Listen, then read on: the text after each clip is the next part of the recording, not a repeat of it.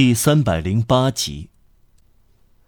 在这之前，在精神向前迈进的洪流中，不要停顿，不要犹豫，不要歇息。社会哲学基本上是争取和平的科学，他追求的目的和应有的结果在于通过研究对立面消除愤怒。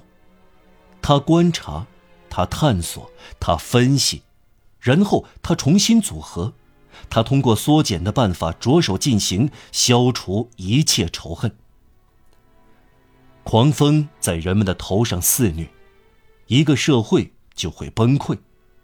这种情况屡见不鲜。历史充满了遭到灭顶之灾的民族和帝国，风俗、法律、宗教。有朝一日，这琢磨不定的暴风掠过，会席卷这一切。印度。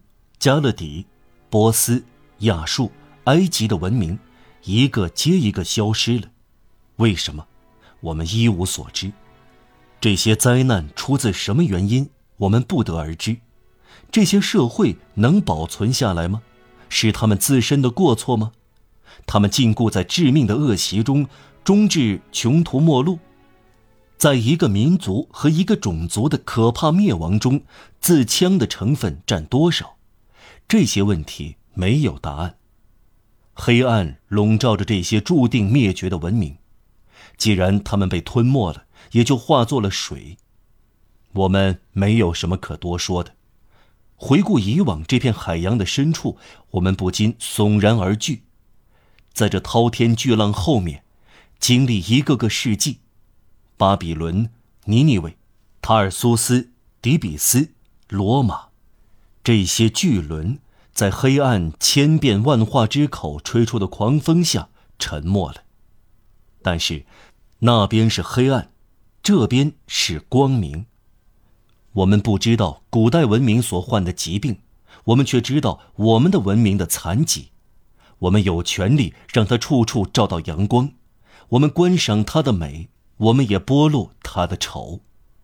它哪里有病痛，我们就检查。病痛一旦查明，便研究病因，最后发现医治的药。我们的文明是二十世纪的成果，既是妖怪又是奇迹，它值得疗救，它会得到疗救，减轻他的病痛，这已经很不错了。给他以启迪，就更上一层楼。现代社会哲学的所有研究都应集中到这个目标上。今日思想家有一项重大职责，就是给文明听诊。我们再说一遍，这种听诊鼓舞人心，正是通过强调鼓舞作用，我们想结束一个悲惨故事这几页严肃的插画。社会是会消亡的，而人类却永生不灭。火山像有脓肿并流脓，于是爆发。这里那里留下伤口，流气喷射形成疥癣，但地球不会完蛋，民众的疾病不会杀死人。然而，谁对社会做诊断，都会不时摇头。最强壮、最温柔、最有逻辑头脑的人，也有气馁的时候。未来会出现吗？当人们看到可怖的阴影重重时，几乎要提出这个问题。自私和悲惨的人面对面没有好脸色，在自私的人身上，偏见、未受过好教育，在陶醉中胃口越来越大，给荣华富贵的喊声弄得昏昏然。有的人怕受苦，发展到厌恶受苦人，难以抑制的满足欲望，自我膨胀以致封闭心灵。